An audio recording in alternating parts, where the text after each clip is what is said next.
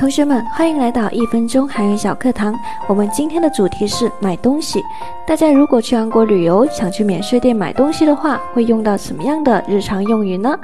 首先，当你一进店，店员会跟你说一句话：“어서오세 요， 어서오세 요”，表示欢迎光临。那如果你想问一个东西的价格，那这个时候你可以对店员说：“이거얼마예 요？ ” 一个我日买也哟，表示这个多少钱？那如果你觉得价格太贵，你可以说嘎嘎出 C 哦，嘎嘎出 C 哦，表示请给我便宜点。